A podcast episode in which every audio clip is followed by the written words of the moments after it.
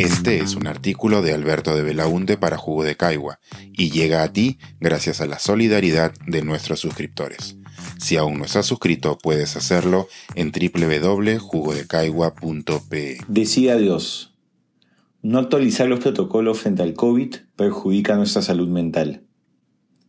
Al inicio de la pandemia se contaba con muy poca información sobre el COVID-19 y cómo era que uno podía contraerlo.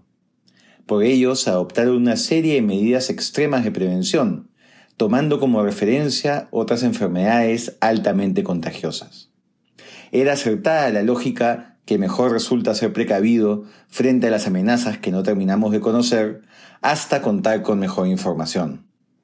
Finalmente, la información llegó con diversos estudios sobre las posibilidades y riesgos de contagio en diferentes situaciones. Aún así, muchas de aquellas viejas medidas que debían desaparecer siguen presentes en nuestra vida cotidiana. Dudosas mediciones de temperatura al entrar a un local, cajas con desinfectante para las suelas de nuestros zapatos, mucho plástico y alcohol en spray para nuestros deliveries y tantas otras acciones que no nos protegen en absoluto frente al virus. El problema no es solo la inutilidad de ellas y el desperdicio de recursos, sino que además generan una falsa sensación de seguridad y nos distraen de las verdaderas medidas de protección que deberían estarse implementando.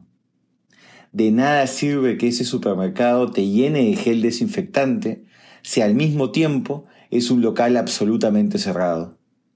Está plenamente demostrado que la ventilación es una de las principales armas contra el COVID-19, infinitamente más que la desinfección de las superficies. Pero los protocolos de bioseguridad, entre comillas, vigentes de la gran mayoría de locales comerciales o restaurantes, pareciera indicar lo contrario. Y esto no solo sucede en el sector privado, ocurre también con las medidas establecidas por el Estado y que tienen un impacto directo en nuestra vida. En un reciente artículo publicado en el portal Sudaca, Michelle Panduro, coordinadora general del Comando COVID-19 del Hospital de María, hace un recuento de las desfasadas directivas del sector salud sobre la gestión de los cuerpos de las personas fallecidas por esta enfermedad. Lo que más llamó mi atención fue lo relacionado a los velorios. Según las normas vigentes, si una persona fallece por COVID-19, no se permite que su familia pueda realizar un velorio. Distinto es el caso de las personas que fallecen por cualquier otra causa. Ahí sí está permitido un velorio con aforo limitado. ¿A qué se debe esta diferencia?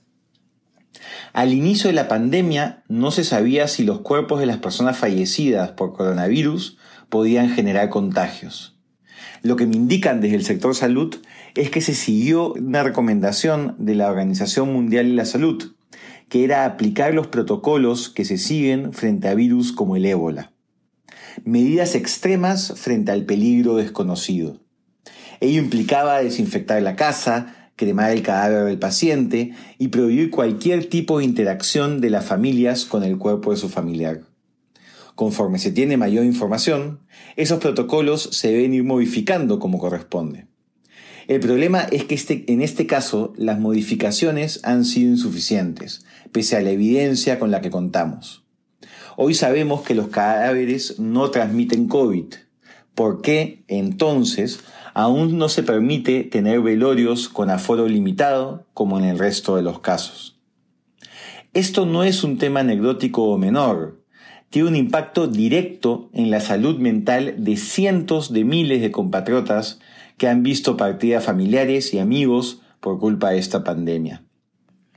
Conversé sobre la importancia de los velorios con Elena Zipan, directora de la Fundación Elizabeth Kluber Ross Perú a quien deben recordar por el interesante caiguazún que tuvo con Gustavo Rodríguez hace unas semanas sobre la pérdida y el duelo.